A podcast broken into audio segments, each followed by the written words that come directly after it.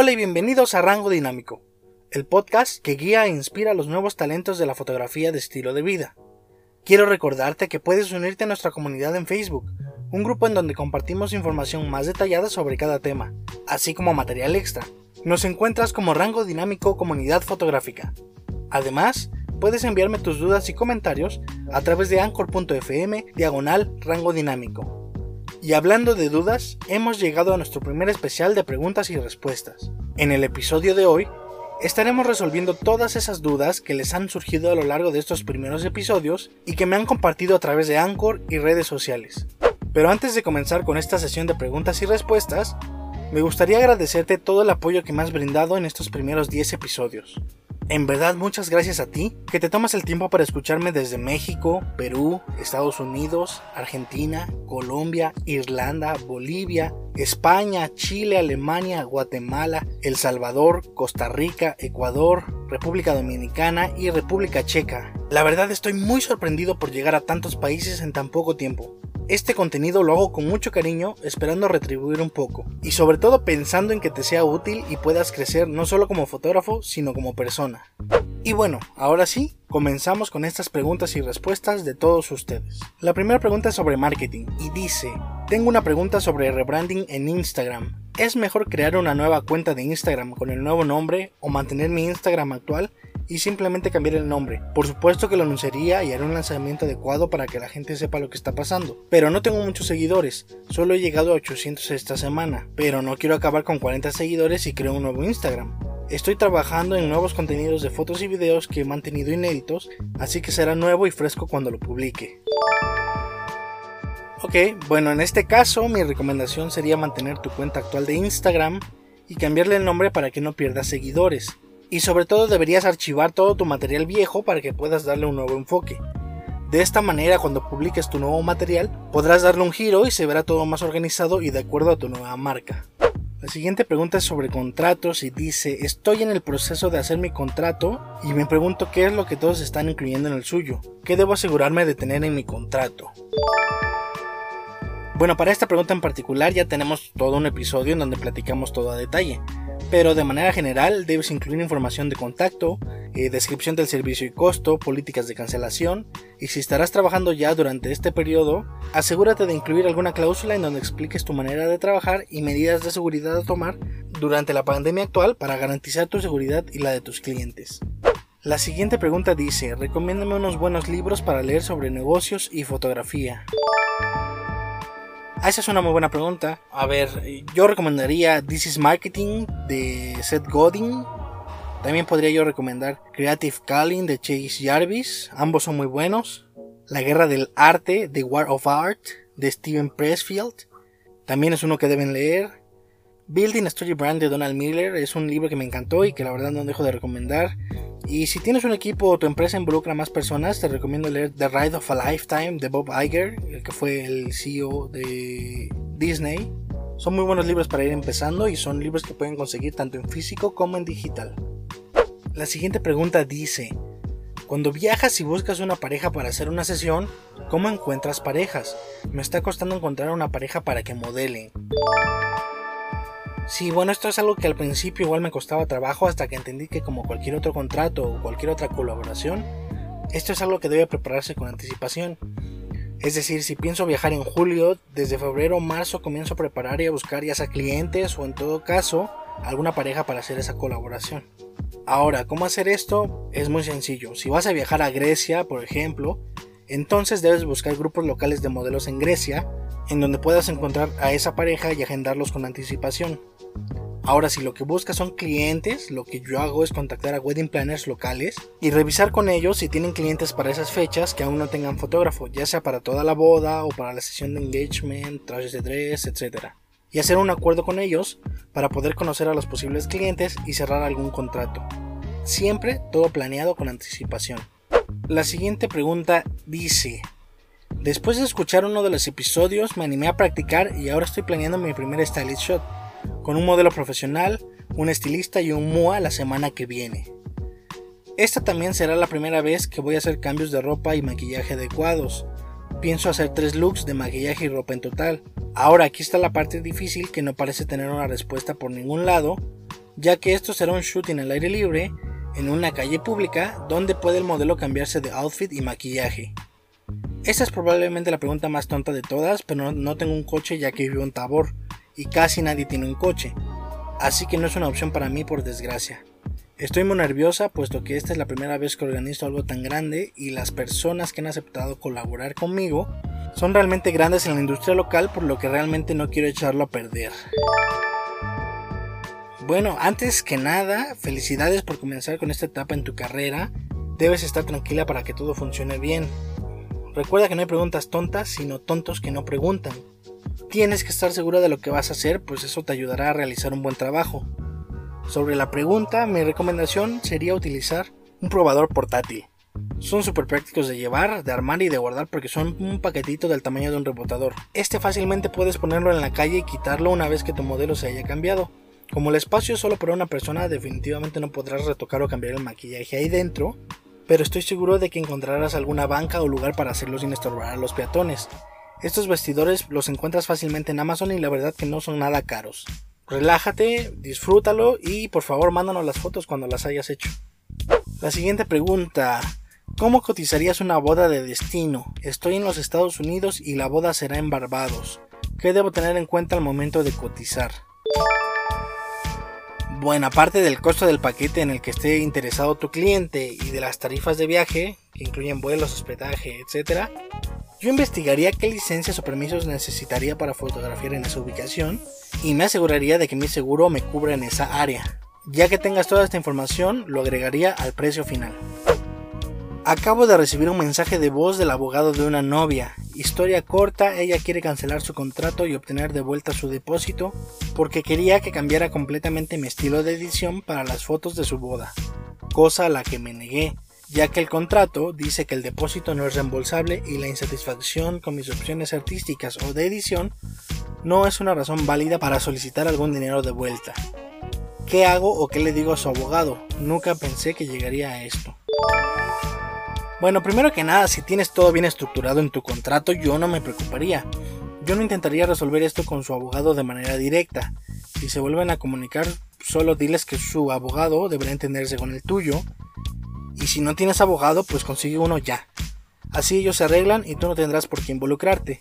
Por eso siempre es importante tener tu contrato de servicios verificado por un abogado. Doy más detalles de esto en el episodio 8 que pueden escuchar en cualquier plataforma. Siguiente pregunta. ¿Cómo puede uno informar a sus clientes que cuentas con una tienda para comprar impresiones, lienzos, etcétera, impresas en laboratorios de calidad? No quiero parecer insistente en venderles, pero quiero explicarles por qué la compra de impresiones en mi tienda es mejor que si las compran en Walmart, Office Depot, Staples. ¿Hay alguna manera de decirlo sin sonar tanto vendedor? ¿O cómo lo pondrías en un email junto con sus fotografías? Ok, en mi caso en Blooming Pineapple vendemos únicamente material digital, nada de impresiones de ningún tipo, ya que nuestro target realmente no consume material impreso. Pero mi consejo para ti sería que, además de ir construyendo esa relación de confianza con tus clientes desde el principio, en la que puedes hablar de estos temas sin problema, es muy importante tener mucho cuidado al momento de redactarles el email. Yo lo que haría sería enviarles el email en donde les hagas entrega de su material digital, seguido de un mensaje en donde le dejes claro a tu cliente la calidad de impresión que ofreces y las ventajas de hacerlo contigo. Supongo que tienes alguna plataforma para entregar tus digitales y seguramente en esa misma plataforma puedes ordenar impresiones. Entonces el mensaje diría más o menos lo siguiente.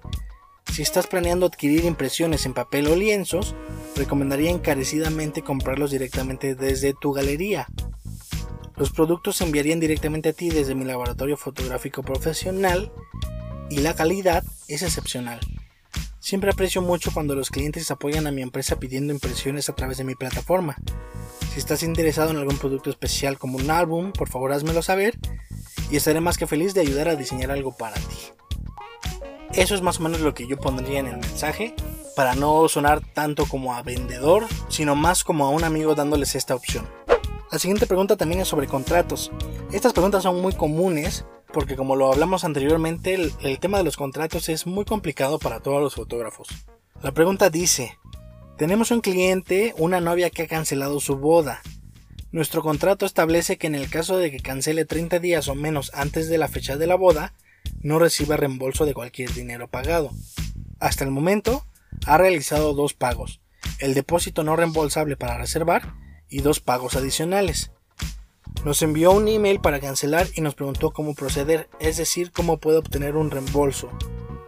Y nosotros le enviamos una captura de pantalla de la cláusula de cancelación en nuestro contrato, explicándole que no le daríamos un reembolso, pero se le ofreció utilizar el pago que hizo para otra sesión de fotos o si ella reprograma su boda, esto excluyendo el depósito. Y nunca nos respondió. Esperamos unas semanas y luego le enviamos un acuerdo de cancelación y el sistema de entregas nos muestra que lo abrió el mismo día que se lo entregaron, revisó el contrato pero no firmó y no lo envió de vuelta.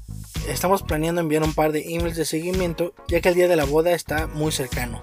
Pero hay algo más que deberíamos hacer por si acaso.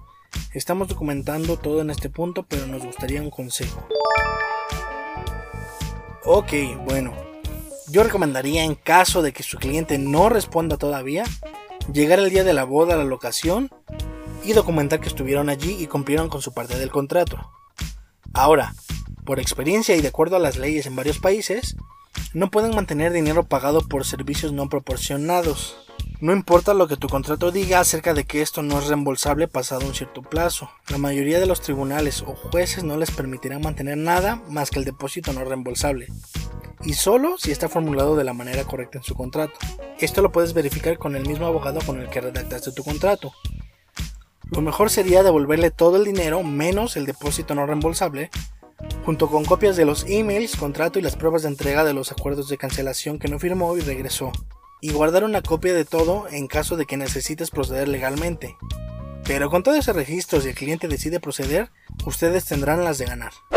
Nuestra siguiente pregunta dice, ¿alguna vez te has convertido en mejor amigo de una pareja después de agendarlos o trabajar con ellos? Digamos que todavía no he hecho la boda, cómo equilibraría el papel del profesional y también del amigo, aunque supongo que esos dos no son mutuamente excluyentes. Tengo un cliente que parece querer ser mi amigo y nunca me ha sucedido antes. Bueno, pues dependerá de cómo quieras manejarte. En mi caso, la experiencia que ofrecemos lo es todo y son muy pocos los clientes con los que no mantenemos contacto. De ahí en fuera, con casi todos nuestros clientes seguimos siendo amigos. Algunos nos han agregado en Facebook, otros nos llaman cada vez que están de visita para cenar o para reunirnos, algunos nos contratan ya para cada momento importante de sus vidas. Por ejemplo, de muchas bodas hemos terminado también fotografiando a los nuevos miembros de las familias o sus aniversarios, pero siempre tratamos de mantener esas relaciones. Ahora hay momentos en los que sí debe ser estrictamente profesional, y otros en los que te puedes permitir representar únicamente el papel de amigo. Es cosa de utilizar el sentido común para saber cómo va cada situación. La siguiente pregunta dice, ¿recomiendas algún recurso o material en específico para aprender sobre Google Ads? Bueno, Google en realidad maneja algunos recursos bastante buenos y pues nadie mejor que Google para decirte cómo funciona Google. Sin embargo, son cursos más generales, no específicos para los fotógrafos. Pero si te interesa, en nuestra comunidad de Facebook estaré compartiendo un link para las certificaciones de Google que son completamente gratis, incluyendo la de Google Ads. Ok, siguiente pregunta. Estoy tratando de poner fin a hacer sesiones gratis, pero luego a menudo me cuesta transformar en clientes todos esos mensajes que me dicen, oye, deberíamos de hacer fotos juntos, especialmente de modelos con los que realmente quiero trabajar por razones de promoción. Siento que es por cómo va la conversación cuando alguien pregunta. Si me pudieras ayudar con algunos consejos sobre cómo tener un mejor flujo de conversación para llevar a la gente a querer reservar una sesión y pagar la tarifa que pido, te lo agradecería. Muchas veces me quedo atascado y sobre todo con quienes realmente me gustaría trabajar. E incluso lo haría por diversión, pero realmente necesito dibujar una línea en algún lugar y comenzar a cobrar. Bueno, esto es algo que pasa mucho al principio cuando está uno empezando. Para empezar, las sesiones gratis, en realidad deberías llamarlas colaboraciones o sesiones de intercambio. Automáticamente al referirte a ellas como gratis, estás infravalorando tu habilidad y tu talento. Y además, de manera inconsciente, estás asignando un mayor valor al trabajo que hace el modelo. El dinero no debería entrar en la conversación a menos que haya una diferencia de valor en un lado de la ecuación. Y nunca tengas miedo de negociar tampoco, ¿eh? Tengo modelos que me piden que trabaje con ellos en colaboraciones de manera regular también, pero rechazo la mayoría de ellos. Quienes me contactan son generalmente modelos inexpertos o que no tienen el look que a mí me pueda funcionar. Así que a menos que tenga algún equipo que necesito probar antes de usar en una sesión pagada, o si necesito practicar alguna técnica de iluminación nueva es como accedo. De otra manera no hay mucho valor para mí. Creo que los proyectos personales creativos son importantes. El punto es, no hay necesidad de dejar de hacer colaboraciones por completo, solo asegúrate de estar consiguiendo algo de valor de él. De esto hablamos en el episodio 5 sobre cómo aprovechar al máximo las colaboraciones para generar clientes reales. Te recomiendo que lo escuches a detalle. Pero de nuevo, no tengas miedo de negociar. Cuando alguien te pregunte, oye, quiero hacer fotos contigo, de frente dile, claro, aquí está mi lista de precios. Que no te dé miedo cobrar. Siguiente pregunta. ¿Cuántas páginas diferentes de Facebook son aceptables para mantener tus nichos de fotografía separados? Estoy pensando en la necesidad de tres páginas diferentes dos de las cuales serían para mi empresa, una para cada nicho, y el tercero para venta de impresiones de material documental que hago en mi tiempo libre. Esta es una muy buena pregunta. Realmente depende. Si son verdaderamente nichos muy separados con poco o con ningún cruce, entonces una presencia independiente para cada uno es necesaria.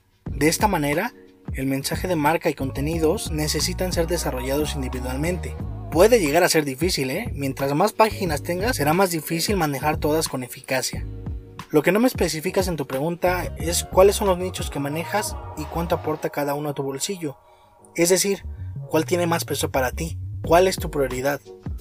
Lo que sí te puedo decir es que conozco a fotógrafos que han tenido éxito trabajando en dos o tres nichos dentro de la fotografía, pero son nichos que se complementan el uno al otro y que pueden presentarlos o manejarlos juntos.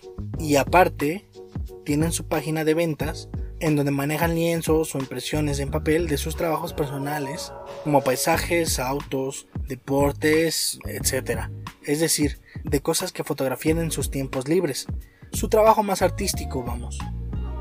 Esto puede mostrar que como artista tienes una mayor dimensión y que tienes otras cualidades creativas que realmente pueden aportar a tu nicho principal.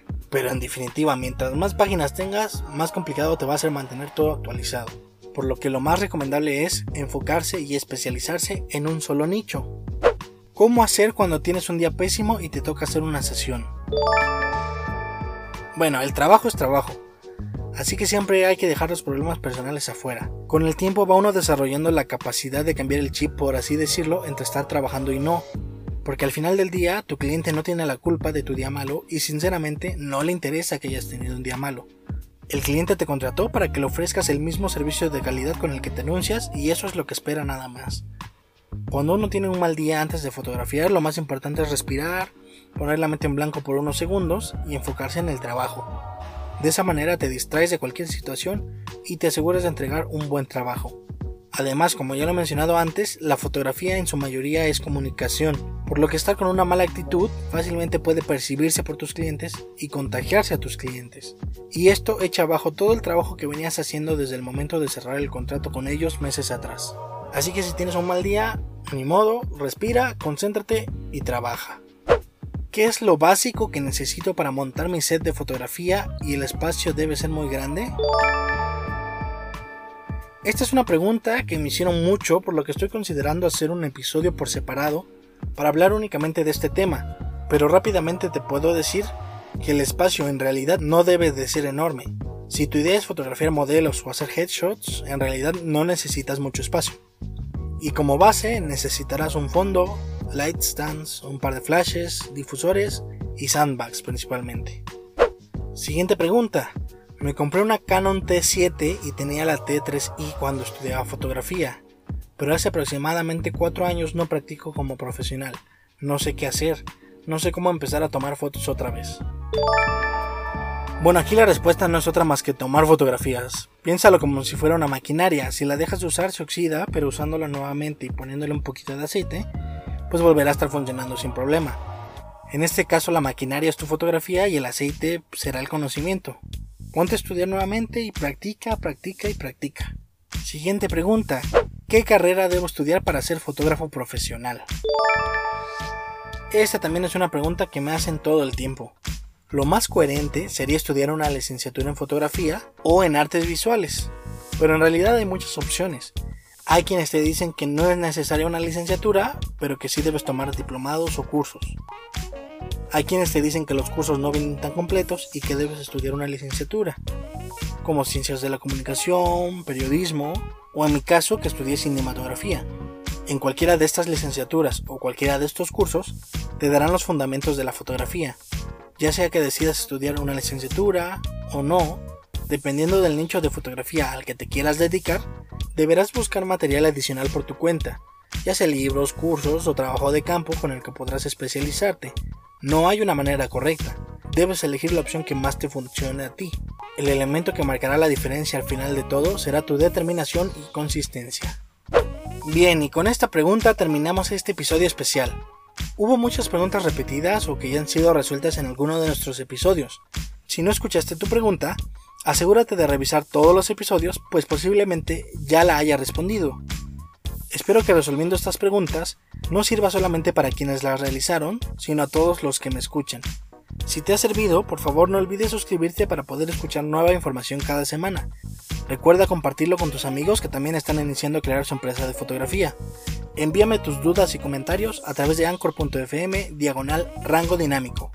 Te invito nuevamente a formar parte de nuestra comunidad en Facebook y acceder a material extra. Nos encuentras como Rango Dinámico Comunidad Fotográfica. Sígueme en Instagram como Blooming Pineapple para conocer más sobre nuestro trabajo como fotógrafos. Nuevamente, muchas gracias por escucharme. Mi nombre es Iván Castellán y los espero la siguiente semana.